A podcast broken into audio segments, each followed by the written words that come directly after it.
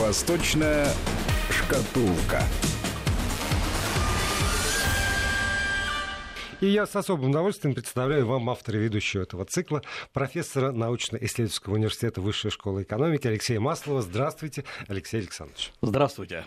Я, давайте я скажу все-таки. Ну да. Заместитель первого проректора научно-исследовательского да, университета да, Высшей школы экономики. Мне приятно это говорить, я вас поздравляю. Спасибо. Вот. Но, э, в общем, на этом радостные какие-то моменты в нашей программе и закончились, потому что э, сегодня неожиданно пришло э, сообщение о пиратах 21 века. Вот я читаю заголовок «Комсомольской правды». Пираты 21 века, корейские браконьеры напали на российских пограничников. Восемь проверяющих сумели отбиться от 66 вооруженных вооруженных моряков трое получили легкие ранения. И я, честно говоря, подозревал, что не безоблачно в Японском море э, с корейскими рыбаками. И это, как мне кажется, сейчас вы подтвердите или опровергнете, ну, в общем, не первый случай, когда наши пограничники замечают э, корейских браконьеров. Но так, чтобы вот действительно напали, еще и причинили э, повреждения нашим ребятам, Такого я чуть не припомню давно. А, вы знаете, это произошло по принципу, ну сколько же можно? Потому что то, что там творят и творили э, северокорейские рыбаки, да, честно говоря, не только северокорейские и японские ребята, это уже переходило всякие границы. Э, самое главное, что, причем границы в прямом и в переносном смысле этого слова. Э, мы должны понимать, что все, что связано с рыбным, с рыбным вообще выловом на Дальнем Востоке, это очень и очень доходная статья. Э, и это связано и э, с рыбной, в прямом смысле, мафией было долгое время на территории России, но это было внутреннее российское дело. В чем заключалась вся эта проблема вот по-настоящему? Во-первых, это то, что действительно российское государство в течение долгого времени, последнего времени, пытается максимально упорядочивать вылов рыбы, и вот эти лицензии сейчас выдаются очень и очень тщательно, их нельзя перепродавать, просто передавать, э, договорился потом, э, получил лицензию, перепродал, вот сейчас с этим очень жестко борются. Ну и самое главное, конечно же, Э, вот та э, рыбная мафия, в прямом смысле, которая сложилась на российском Дальнем Востоке, она наносит колоссальнейший удар по э, российскому Э, по российскому бюджету. А тут еще и э, начались такие истории, начались на самом деле довольно давно. Это когда российские суда, например, имеющие, имеющие в том числе и лицензии на вылов, официально ловят в российских водах, но, водах, но не заходя в российский порт, порт с борта на борт перебрасывают рыбу японцам, как оказалось, возможно, и северокорейцам, и те уже разгружают в своих портах. Естественно, реализация, например, э, рака или крабов э, на, в Японии стоит, проще говоря, просто дороже, чем в России, но поскольку таможенный платеж не платится, э, расчет идет просто прямыми наличными, это все, э, ну, это уход, ввод денег из бюджета. А, то есть, получается, получ... ну, они получают законную лицензию. Да. Они вылавливают какое-то количество там краба. Да. Они продают прямо в море это японцам. Да. Но тогда получается, что это никак не контролируется у нас. Они могут еще столько же краба выловить, условно, и привезти его ну, во Владивосток. А, и, у... и там оформить да. как вот вполне законную ловлю именно такого количества да, краба. Да, да, да. Проконтролировать очень сложно. Сейчас, конечно, контролируется это и э, с вертолетов, и радарами. Сейчас новые системы контроля но э, в реальности это очень, очень сложная история. А тут еще и получается вот эти вот северокорейские ребята, и здесь надо понимать одну простую вещь. Вот мы должны понять, кто, может быть, сегодня некоторые кадры видел, но кто не видел, может посмотреть, не обязательно вот данные кадры, просто посмотрите на северокорейских э, рыболовов, назовем их так. Это абсолютно простые, мягко говоря, абсолютно э, беспринципные и э, ребята, которые борются за свое выживание. Им глубоко наплевать на большую политику. Они мало что знают про Россию, где и как ловят. Да, они, я думаю, что прекрасно понимают, что они нарушают территориальные воды России, но э, Россия, как ни странно, страна вежливая. Вот у нас все всегда привязано, это тоже парадокс большой политики. Э, даже там, где этого не надо делать. Вот в том числе, я так понимаю, было привязано к большой политике э, браконьерства э, северокорейских моряков в российских территориальных водах.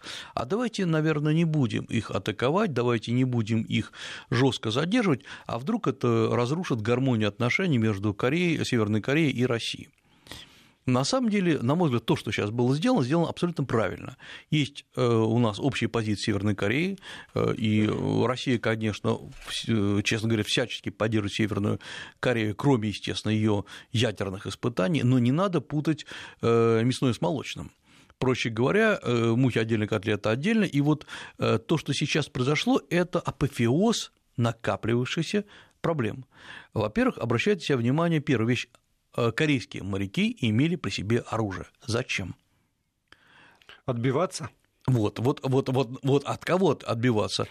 Либо от своих же конкурентов, так. либо от проверяющих российских пограничников. Правильно, я не думаю, что пограничный российский катер со всей его э, пафосной э, экипировкой и росписью можно было перепутать с э, северокорейскими, да, с конкурентами.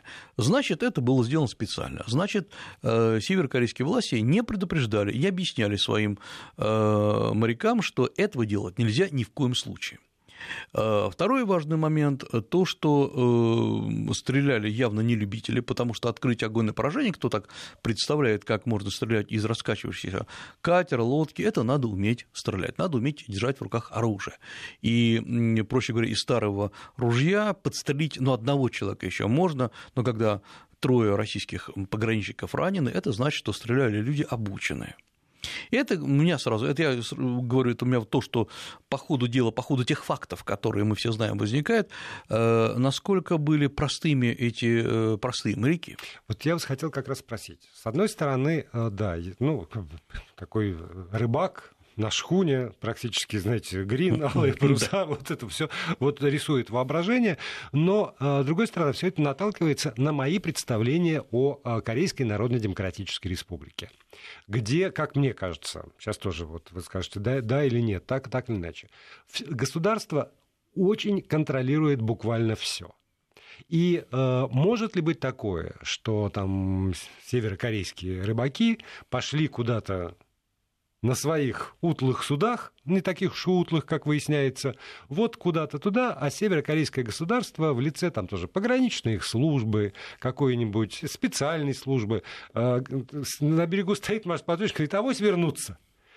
Можно ли думать, предполагать, там, опять же, исходя из, подчеркиваю, моих представлений о Северной Корее, что э, где-то неподалеку бороздили э, волны вполне себе государственные какие-нибудь катера, органы, что э, маршруты всех этих шхун контролируются государством Северной Кореи очень жестко, и что без ведома северокорейского государства, как через демаркационную линию с Южной Кореей не проскочит ни одна мышь, так и в сторону, собственно, Японии, Японская Балтийское море откройте на карте. Оно довольно-таки открыто для, mm-hmm. для возможных вариантов э, там, исхода путешествия, что вот они так просто пошли. Или все-таки это такая, ну, это государственная контора, как, какие бы ни были они там моряки и рыбаки.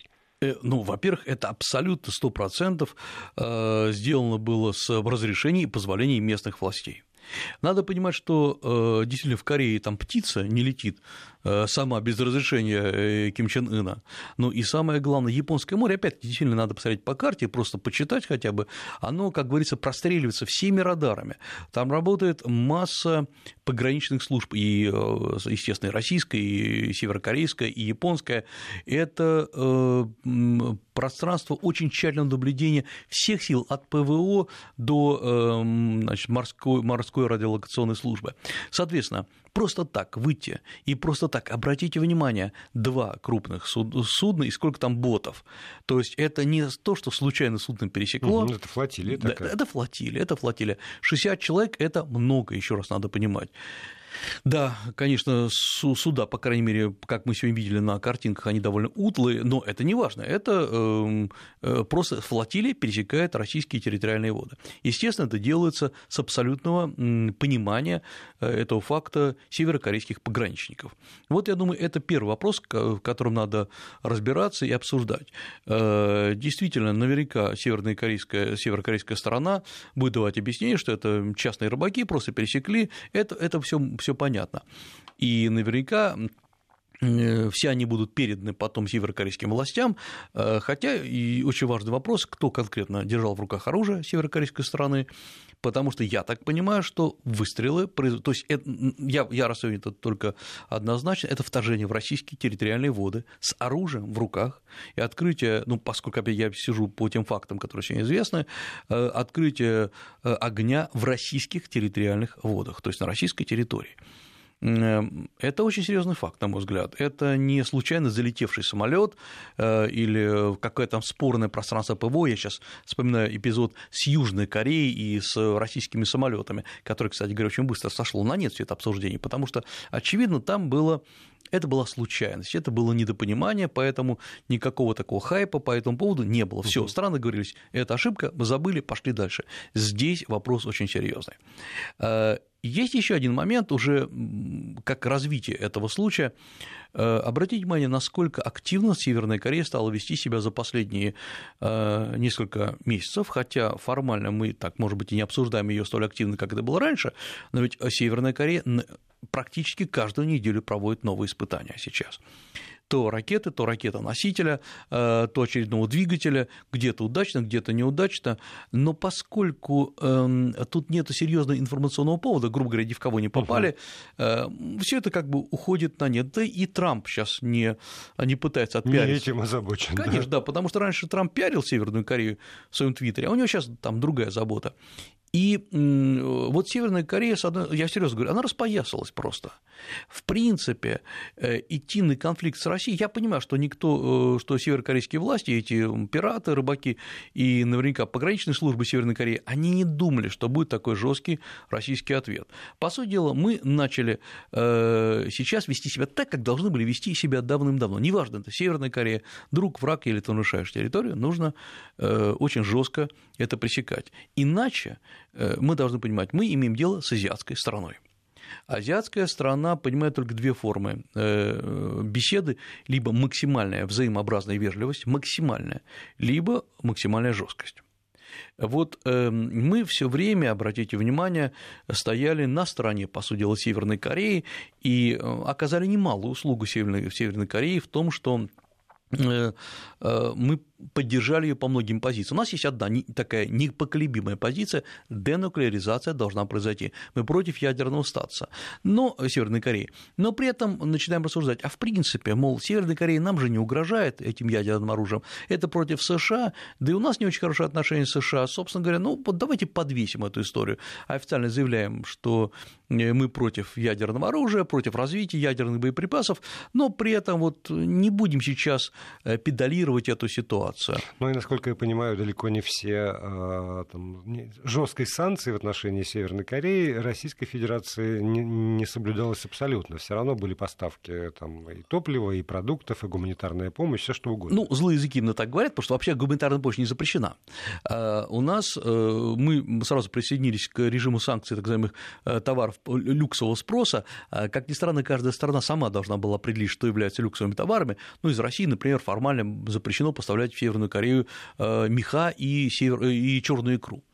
Э, но действительно, э, бог с ней с Россией, но откуда-то же Мерседесы, там Майбахи появляются uh-huh. в Северной Корее, это явно не Россия их производит. Э, да, они через Китай возятся, но опять-таки, где кто-то же продает, и явно мы знаем, где Мерседесы uh-huh. производятся. Поэтому давайте тут не играть в какие-то игры и говорить, что вот Россия что-то поставляла, а Европа ничего не поставляла. В конце концов, есть масса посредников, которые, которым нужны деньги, и отследить происхождение товара не так не так сложно, честно говоря. А вот мы посмотрим на другую историю. Ну да, Россию несколько раз обвинили в том, что она поставляла топливо Северной Корее. Э, мы, опять-таки, замяли этот вопрос. Но вот этого как раз вообще не надо было заминать. Мы много раз об этом говорили. Ким Чен Ын парень очень грамотный, очень э, жесткий, очень хитрый, и, собственно говоря, на этом он и сделал себе сейчас имя. Э, и во многом отыграл Северную Корею в статус ну, такой страны переговорной. Эм, но э, зачем же надо было постоянно поддерживать э, довольно странный северокорейский режим, понимая, что мы, мол, все время говорим, ну пускай северный, северокорейский народ сам решает, кто у него там главный. Да, это, это, это правильно, это их дело. Но вообще-то при себе иметь рядом с собой плохо управляемую ядерную державу, которая кому-то все время угрожает. Вот парадокс, посмотрите, там сколько России не обвиняют в том, что мы наращиваем, там делаем гонку вооружений и так далее. Но ведь Россия официально никому ядерным оружием даже не грозит. Мы говорим, вот у нас есть там баллистические ракеты угу. с какими-то там супермахами, которые нельзя перехватить, но говорит, что если вы не согласитесь, мы пульнем вас ядерной боеголовкой, то есть даже вполне милитаризированная Россия на это не идет никогда. И Китай на это не идет. Вот в чем в чем нельзя обвинить, так вот в этом. Северная Корея угрожает ядерными ракетами в прямом смысле. Э, и мы прекрасно понимаем, что никакого точного удара при прочих равных по США нельзя произвести, э, есть у нас ядерное заражение, есть ответный удар, и все это происходит у границ России. И вот теперь э, в российских территориальных водах это продолжение, просто, по сути дела, равны, не столько равновеликие, сколько очень связанные между собой вещи. Северные корейцы просто паразитируют на российских территориальных водах, куда направляется улов. Это тоже интересный момент. Что, во-первых, ловит? Очевидно, что это краб, э, дальневосточный краб, это косяки рыбы, которые там проходят, это очень богатый район. Куда это все везется? Частично в Корею, а частично, я думаю, что в Китай, на продажу. И э, здесь надо... Я думаю, что те же японцы в открытом море или нет? Э, не знаю. Фактов нет, но я не исключаю, потому что это, ну, это, это чистый бизнес. Да, почему бы да. нет? Главное, что, что зачем это делала Северная Корея? Это можно тоже объяснить. Северной Корее нужна валюта, нужны деньги. Я не думаю, что северные корейцы сидят и с хрустом ломают там трепанков, угу. крабов и так далее. Они, конечно же, это все передают за валюту, которая страшно им сейчас нужна, в другие страны. И, ну, прежде всего, наверное, в Китае, возможно, в Японию, не знаю, но явно не для себя. И, строго говоря, Ким Чен Ын тоже столько не съест. Э, вот на самом деле, эм, я, я полагаю, опять я не знаю всех подробностей, и вряд ли мы когда-нибудь об этом узнаем, но наверняка неоднократно предупреждали э, э, российская сторона, Север, Северную Корею, о том, что так делать не надо. Не надо заходить в российские территориальные воды. То есть надо сильно постараться, чтобы российский пограничный корабль открыл огонь на, там, на поражение или, по крайней мере, на поражение корабля, и ну, это, э, это нечто.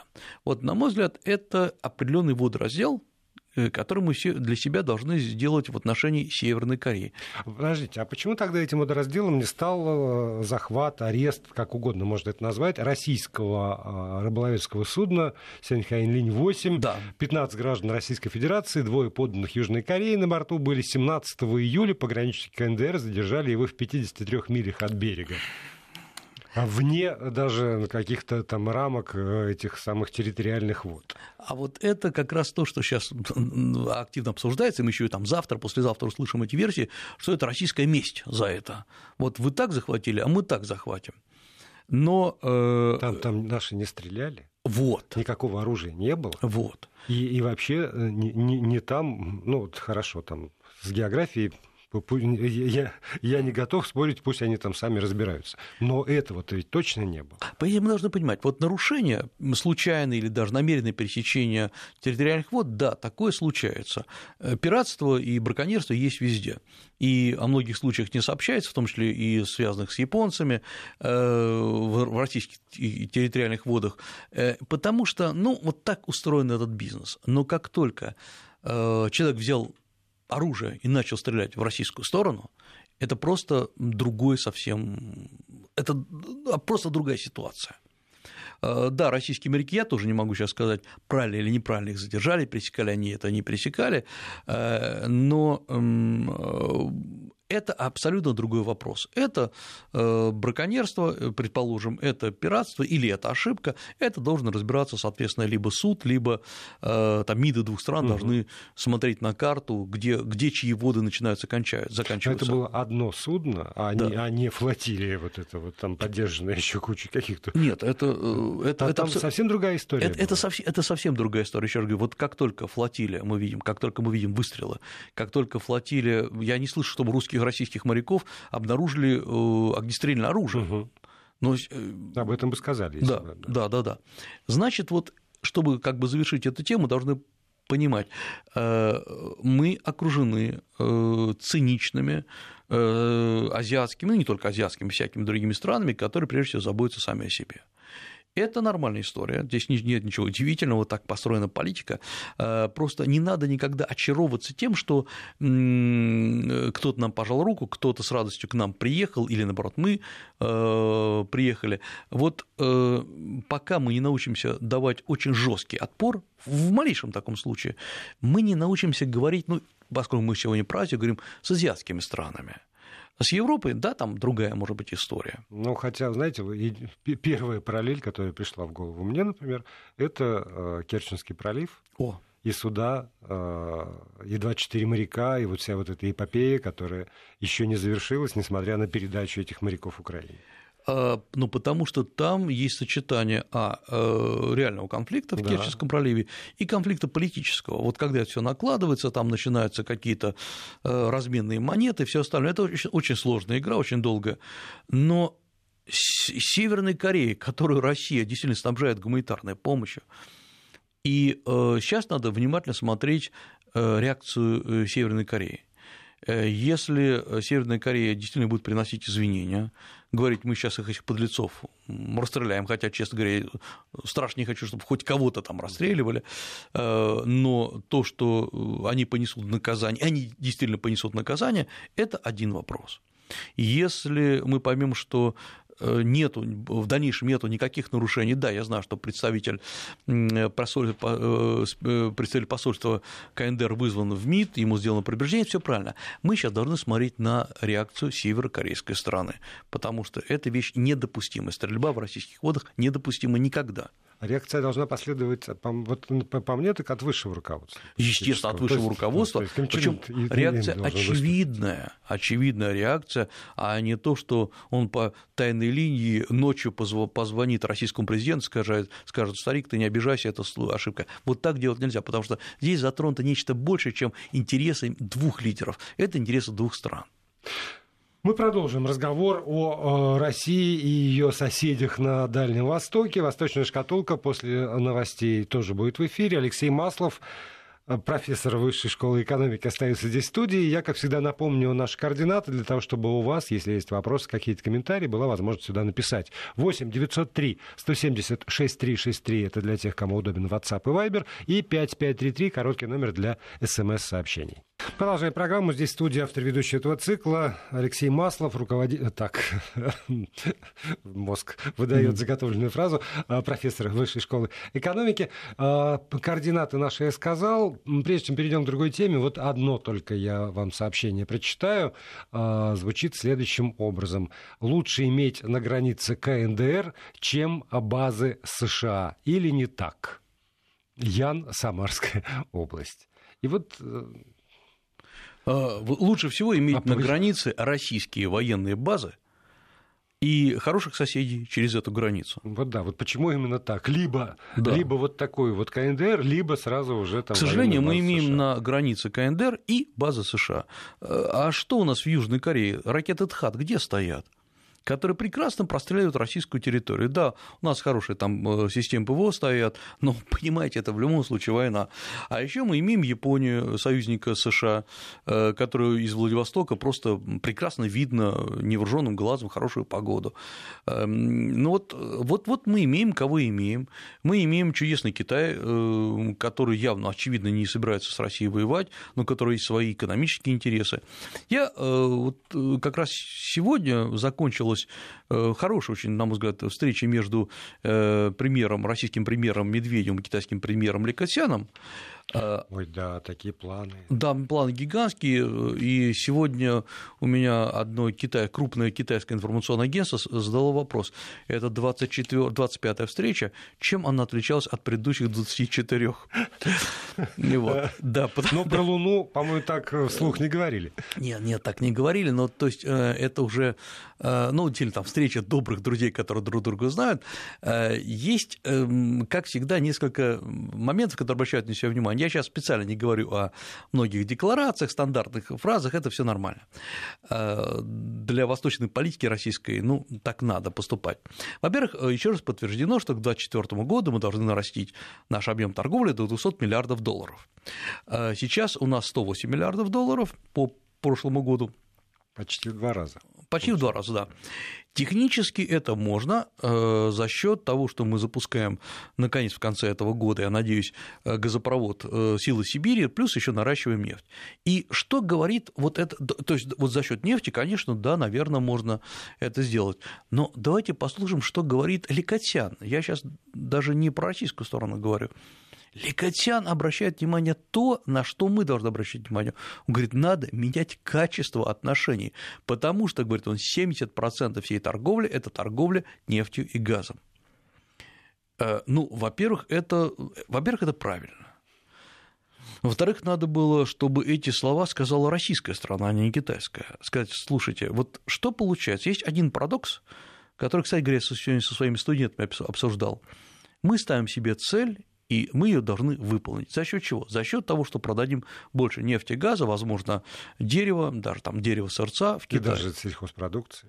Сельхозпродукция мы ну, наращиваем, но это там 4, может быть, 4,5% от общего объема. Э, так что получается, ради того, чтобы нарастить объемы торговли, мы должны еще больше наращивать добычу нефти и газа. Э, к чему это приводит? А это приводит к тому, что закрепляется ныне существующая ситуация. Потому что, да, продать тонну нефти проще, чем продать э, тонну зерна. Э, а, себестоимость тонны нефти значительно ниже, спасибо сейчас еще и Саудовской Аравии, ну а продажная цена выше.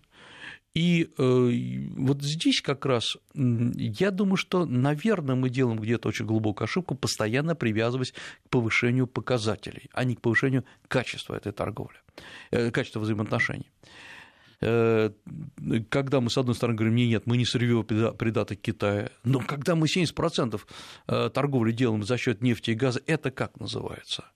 Э, Китай правильно рассуждает, будет что-то другое, мы купим что-то другое. Вот появилось зерно, мы начали покупать. Да, но при этом сам же Китай э, ставит, э, ну, как вот из того, что там я прочитал и услышал, два, две географических точки. Северный морской путь mm-hmm. и космос. Вот, собственно, потому что э, в Китай готов вложить там какие-то миллиарды в производство танкеров на заводе «Звезда» для Северного морского пути. И, и Северный морской путь – это такой вот рефрен последнего да. времени. И космос с одной стороны, ну, не знаю, Луна прекрасный, mm. прекрасный символ, с другой стороны, вот эта конкуренция OneWeb, давайте мы своими спутниками и быстрым интернетом заполоним э, весь космос и будем свой интернет раздавать всему миру. Вот это, это иное качество. Если это действительно там совместный проект на уровне высоких технологий, а не только наши ракеты, mm-hmm. хотя у них и свои есть, они уже опередили нас по запускам. Да, э, ну, они весь мир опередили по запускам. Во-первых, да, это новое качество. А во-вторых, от кого оно исходит? Это тоже важный момент. Оно исходит сейчас от Китая. Угу. Вот Китай навязывает нам свою повестку дня. Я даже покажу, в чем она заключается. Вот мы постоянно говорим, и это сейчас уже, так сказать, матрицируется, что российско-китайские отношения в новую эпоху. Это хорошее выражение. Откуда оно взялось? Оно взялось из Китая. Это китаец. Вот э, когда Си Цзиньпин, выступая, сказал, что у нас возникает э, то есть развитие Китая в новую эпоху и развитие социализма с китайской спецификой в новую эпоху. Окей, у них есть свое как бы эм, значимое сущностное содержание того, что есть. Эм, что такое, вот попробуйте спросить любого нашего, э, даже политолога, я не говорю человек на улице, новая эпоха – это что для России? Вот, а, ну, я, я бы, да, вот если бы да. меня там прижали да. к стенке и спросили, я бы сказал, новая эпоха – это переход на новую технологию необходимость перехода на новую технологию. И дальше процитировал бы президента России э, Владимира Путина. И если мы сейчас отстанем от этого, вот не упустим эту возможность перехода на новую технологическую платформу, то тогда и отстанем навсегда. Очень правильно. Вот это э, любой президент любой страны может гордиться этой фразой. Абсолютно правильно. Э, а вот мы понимаем... Спускаемся ниже. Да, вот, вот давайте э, про космическую программу китайскую я, я бы, честно говоря, может быть, следующую передачу часть посвятил ей, чтобы сегодня там не съедать у самих же себя время, но чтобы было понятно, в 2040 году Китай собирается запускать станцию и ее не просто запускать, еще и сажать на Марс. И 40-2040-2050 годы – это создание космической станции на Марсе. Стационарной стационарной. Да. То есть уже она сегодня показывается, вы можете посмотреть, э, как она выглядит, там все вплоть до э, тренажерных залов и так далее. Кто этим занимается? А занимается этим частные компании обратите внимание, частной компании в Китае. И это не Илон Маск, где мы не, удив... не удивляемся, угу. мы просто удивляемся, что иногда он успешнее, иногда не успешнее, чем НАСА. А, но в Китае почти 30% космической программы занимаются частные компании. Да, они аффилированы с государством, они через 3-4 шага получают именно от государства финансирование. Но это частные компании, которые конкурируют за проекты, за... участвуют в тендерах. И э, сегодня целый ряд спутников, коммерческих спутников, китайских запускаются частными компаниями. И э, Китай их запускает для Бельгии, для э, африканских стран, для Латинской Америки. Э, вот это просто, когда мы говорим, что Китай хочет с нами сотрудничать в области космоса, Китай сотрудничая во многом, и это, к сожалению, может быть и так, пытается не дать России в одиночку выйти на крупные космические проекты. Да, у нас там не все хорошо, тот кто-нибудь дырочку просверлить не там, где надо, но в конце концов э, мы что, не можем без Китая у себя это наладить? Или э, нам Китай нужен как спонсор наших космических проектов? Вот в России не так много вещей, которые являются, ну, российской, скажем так, фишкой, вот то, что эксклюзивом, эксклюзивом да, да, да, и космическая программа одной из этих. А, Китай э, сейчас создает вообще, э, в том числе и космическую стационарную станцию по типу МКС, которая будет чисто китайской, то есть которую будет сдавать в аренду, возможно, России. А, вот поэтому космос – это очень особая тема, вот в следующий раз порассуждаем. Северный морской путь – это крайне интересно. Вопрос в том, что и мы, мы об этом много раз говорили. Но обратите внимание, мы это предложили в том числе и Индии участвовать. Здесь мы очень грамотную политику ведем, не отдавать весь этот эксклюзив Китаю. Э, чтобы было понятно, э, насколько мы значимы или не значимы в этом плане для Китая. Россия очень удачно нарастила поставки э, сельхозпродукции в Китай, в том числе и очень активно рвется на рынок сои, и все препоны, в том числе и санэпидемстанции, все эти, они сняты сейчас. То есть Россия теоретически может поставлять сою, ну, сколько влезет. Э, то есть квота там очень растяжимая. И Россия вот до настоящего момента поставила э, в Китай почти 800, более 800, 800 тысяч тонн сои, э, что составляет прирост, вдумайтесь в эту цифру, 64% в год. И это, это очень круто. Это, ребята молодцы, вот сразу скажу. Теперь смотрим, а сколько от общего объема, сколько Китай потребляет эту сою? Меньше 1%.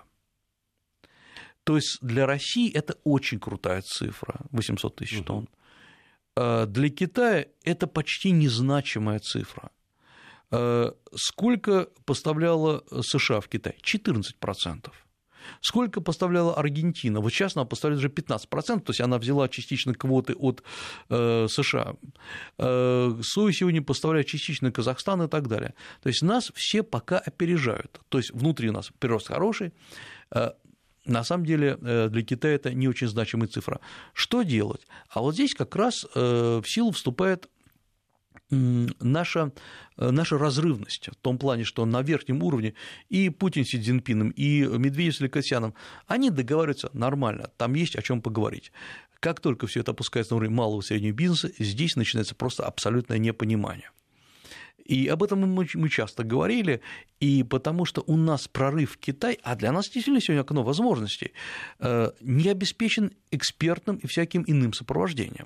Да, но и упор все равно делается на крупные государственные корпорации, что там Роснефть, Газпром, Ростех как-нибудь договорятся. Пауза короткая. Вести ФМ. И продолжаем. Алексей Маслов, профессор Высшей школы экономики, здесь в студии. Вот, может быть, потому что действительно у нас э, заточенность вот, вот на гигантов. Вот эти гиганты должны, и ими занимается государство. А вот эта вот вся мелочь, э, государство наше своими, своей мелочью не очень занимается. Ну, кроме Не, ну да, так построена российская экономика, это все очевидно. Но давайте посмотрим, кто является основным игроком рынка, ну, например, Германия, Китай или Индия, Китай. Угу. Это малый и средний бизнес. Да, там есть гигантские проекты, но это малый и средний бизнес, который играет, который э, сам обучает своих, э, э, своих сотрудников, который берет кредиты и так далее, и так далее. И мы об этом уже говорили, как, откуда, вот когда какой-нибудь американец, среднестатистический американец или англичанин выходит на Китай, он никогда не идет там своими деньгами куда-то в Китай или не сидит в интернете, куда вложить. Так не действует. Есть всегда консультирующие фирмы, не посредники, не те, кто бегают там туда-сюда, а вот те, кто может сказать, если у вас есть там миллион долларов, надо вкладывать туда, если у вас есть 100 миллионов, надо сюда вкладывать. А если у вас 200 миллионов, может быть, не вкладывать в эту сторону, а в другую. Вот то есть угу. они отвечают за это. Э, кстати говоря, в Китае, на китайской стороне, есть точно такие же сейчас вполне профессиональные э, консалтинговые, аналитические центры, в том числе центры, центры занимающиеся изучением российской энергетики, э, российского сельского хозяйства, российского нечерноземья, российского, российских водных ресурсов, и которые говорят, где выгодно и невыгодно. Самое главное, они так скрыты, они не секретные, там про секретные это абсолютно отдельный разговор, они скрыты от внешних глаз, потому что это аналитики, работающие в интернете, собирающие сведения, э, в том числе с российских сайтов э, местных, локальных, региональных администраций, э, собирающие сайты с туристов, информацию туристов, которые приезжают, и они, они продают эту информацию. Конечно, это не бесплатно, но они дают относительно взвешенный взгляд на Россию. Теперь попробуйте кому-нибудь задать простой вопрос, вот какому-нибудь нашему аналитическому центру, где лучше открывать сейчас предприятие, в провинции Хэнань или в провинции Хубэй? Вот, вот да. Или, может быть, Вьетнам надо принести. А, по цифрам есть просто простые цифры, чтобы было понятно. В Китае это абсолютно официальная цифра по 2018 году. Э, действует 509 аналитических центров вообще в целом. Э, они анализируют все от внешней политики и там, поведения э, российского президента, российского премьера до, вот, как я уже сказал, водных ресурсов, законодательства и так далее, и так далее. Запомните тоже 509, чтобы было понятно, много это или мало. По сравнению с США это мало, в США там 1300. Но при этом Китай идет на третьем месте среди всего количества аналитических центров в мире. То есть Китай – это аналитическая страна. Это не просто сотни китайцев, которые, бог знает откуда, приехали в Россию вкладывать или, наоборот, не вкладывать. Что у России? У России официальные данные – это чуть больше 200 центров. Mm-hmm. То есть, ну, ну, нет, это неплохо, но правда это меньше, чем в Аргентине. А, но э, понятно, что мы не можем аналитику замерять там количеством центров. В конце концов, достаточно одного какого-нибудь, который все знает. Но если мы спросим, есть ли у нас профильный аналитический центр по Китаю, вот от начала до конца, нет, у нас такого нету. Есть организации, которые теоретически могли бы быть ими, и в рамках академии, но в рамках университетов, но это просто работа не поставлена. В Китае из э, вот этих 500 центров э, почти 40 э, работают по России. Там кто-то по США, кто-то по другим. Это, что было понятно, как современный подход экономика, за всякой хорошей экономикой всегда стоит хорошая аналитика. Вот по-другому никак не бывает. И э, вот поскольку у нас там немного времени остается, я... Совсем. Да. Четыре минуты. Да, я хотел бы просто обратить внимание на одну поразительную вещь. Это начало конца гонконгской истории. Э, сегодня двое молодых гонконгцев, которые обычно называют пресса, американская пресса, лидерами продемократического сообщества, в том числе Джошуа Вонг, это парень такой, 24-летний историк. Это вот который ездит. Да, вот да? который ездит. И его, ну, не хотел сказать подруга, на самом деле, я не знаю, просто кто ездит вместе с ним, такая Денис Хо, э, тоже молодая девушка, э, они сегодня выступали перед комиссией в Конгрессе США и попросили, чтобы США выступили с инициативой о приеме э, соответствующего документа, который потребовал от Китая предоставления полной автономии Гонконгу, э, э, амнистии всех арестованных соответственно, в Гонконге людей, прямые выборы и так далее, и так далее. Вот это, э, до, этого, до этого они то же самое были на Тайване. Это классная история, потому что она показывает, что у меня хороший вопрос. Ради этого все начиналось. Я сейчас не про требования, а про то, угу. чтобы потребовать у США, чтобы США потребовали Китая. Вот это как раз и есть, на мой взгляд, просто они сдули тем самым всю гонконгскую историю. Она была романтичной, она была красивой. Как любая история, которая начинается, да. да. И каждый раз, э, увы, разочарование. Я, я уже устал очаровываться и разочаровываться подобными историями. А, к сожалению, э, сразу возникает много вопросов. Например, в Гонконге многие люди арестованы в прямом смысле за погромы. Их что, тоже отпускать? Это не, не, не просто кого-то вот скрутили, потому что он угу. стоял в углу и курил. Да, да, потому что там жгли, били жгли. витрины, нанесли реальный урон, и вот массовые беспорядки, вот это массовые э, беспорядки. Это, это настоящие массовые беспорядки, это когда, в прямом смысле, вчера в Гонконге два поезда, ну, хотел сказать, сошли с рейс, там взрывы были в поездах, и а, просто два поезда э, по диагонали друг к другу встали, там в Гонконге прекратилось движение. Там творится ужас. Полиция людей арестовывает за, в прямом смысле за э, акты насилия э, и мародерства, и их отпускать. Вот это как раз и есть, э, может быть, ради этого все и начиналось, чтобы выступить в Конгрессе США и обвинить Китай Э, в недемократичных действиях. Обратите внимание, это еще до введения каких бы то ни было войск с территории КНР, это до каких-то активных действий. Ведь от КНР, судя по всему, ожидали, что к 1 октября КНР должно ввести войска в Гонконг и всех разогнать. И КНР оказалось умнее, чем эти ребята. Они ничего не ввели, никаких войск. И э, двое этих молодых ребят решили ну, прошу прощения, хайпануть на, на крови и сделать э, вот такое вот выступление в Конгрессе США. Да, потому что когда они еще, э, вы рассказывали, просили просто предоставить убежище и при, да. принять всех, кому там не нравится, ну, как-то, да, да. И разрешить выезд евреям из Советского да, Союза, да, условно, да, да. да какие-то параллели же тоже а, вспоминаются. Тогда, ну, как-то по-человечески. Сейчас нет. Сейчас, увы, потому что, опять же, если бы Китай вел войска, если бы танками раздавили, тогда бы да, но это, не, этого нет. И этого нет, и э, просто у ребят, наверное, была заготовка, угу. они все правильно рассчитали, только Китай немножко оказался умнее. Ну, вот это просто показывает, что за романтизмом всегда иногда скрывается чудовищный цинизм вот этих вот кукловодов. Да, но вот здесь вот наш... Почему в очередной раз про Гонконг тоже я попросил, потому что наш слушатель уже который раз. А правда ли, что студенты и школьники массово не ходят на занятия? Да. А правда ли, что международные соглашения делают Гонконг международным финансовым центром только потому, что это автономия, и если эта автономия закончится, то он перестанет быть? Ну вот э, там, и Гонконг утратит э, этот свой статус.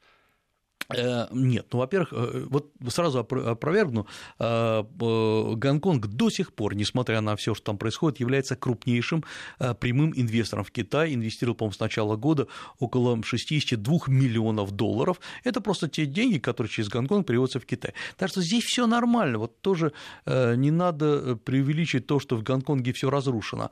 Да, гонконгская экономика на малом среднем уровне, она схлопнулась давным-давно, а как инвестиционный центр Гонконг по-прежнему по-прежнему работает. Вне зависимости, Вне зависимости от статуса, да. от того, будет он абсолютно китайским или еще какое-то время сохранит да. Э, значит, эти все свои... Э, ой, проскочил. Я прошу прощения у, у нашего... Все, тогда у нас есть еще три минутки, да? А. Тогда у нас есть еще три минуты, а, вот теперь уж не проскочу. И вот еще требует комментария. Сегодня, или там вчера в «Независимой» читаю по, по поводу того, что во время военного парада в честь 70-летия Пекин покажет э, сверхзвуковой беспилотный самолет-разведчик ДР-8 и даже второй, который попал на фото там в, э, в объективы на репетиции этого самого парада, как же это он в переводе на русский, «Острый меч». И смысл э, текста сводится к тому, что Китай опередил всех – вот в этой технологии беспилотных а, аппаратов, которые летают с какими-то тоже там махами, mm-hmm. у которых несут оружие столько, что а, там вспоминается этот завод Саудовской Аравии, от него вообще камня на камне бы не осталось, если бы какая-то такая штука прилетела. Ну, во-первых, э, это называется, собственно говоря, это есть боевые дроны, э, которые, как вдруг оказалось, и как говорят даже сами китайские эксперты, э, они уже давным-давно использовались в китайской армии. То есть уже... их показать просто. Их показать, да, их их решили показать, это тоже довольно интересно. А почему их вообще решили показать? Потому что Китай сейчас к 1 октября, ну, это грандиозная дата, хочет, 70-летие образования КНР, хочет показать, что эм, у Китая есть чем защищать свои достижения и показать, что вот даже гонконгская история – это мелочевка по сравнению с тем, чего достиг Китай. Э, и, на мой взгляд, ну, тут есть что, что показывать. Правда, довольно интересная история. Китай, на мой взгляд, ну, у него свой, свой взгляд на свою историю, он показывает то, что скорее людей испугает. А ведь Китай есть друг... масса вещей, которые другие может показать. Образование китайское – Э, там строительство. Знаете, уже показал то, что всех испугало Huawei. Huawei да, да, да, всех, да. Всех уже так испугало, что, что в пору показывают теперь уже и дроны боевые. А, ну, потому что Китай, и мы с вами это говорили, а, вот он вырос, это как ребенок, который вырос, э, вытянулся вверх, вырос в своих старых э, одежды, а пока он еще немножко несуразный, он не умеет себя э, вести. Вот он там рукой поднял, кого-то задел, не потому что он такой злой, но потому что вот он, это э, проблема роста. Э, самое главное, что нам надо быть крайне аккуратными с Китаем, потому что проблемы роста могут и на нас отразиться. Интересно, что Россия и Китай, последняя, кстати, новость, совместно выступили в Совете Безопасности ООН, чтобы в резолюцию по Афганистану, а надо проливать сейчас мандат по Афганистану, включить включили китайскую инициативу пояса и пути и китайские вложения миллиард долларов. Естественно, инициатива будет заблокирована, э, но самое главное, что э, вот мы... Что показали. Что Всё, показали. Теперь точка точка. Спасибо большое.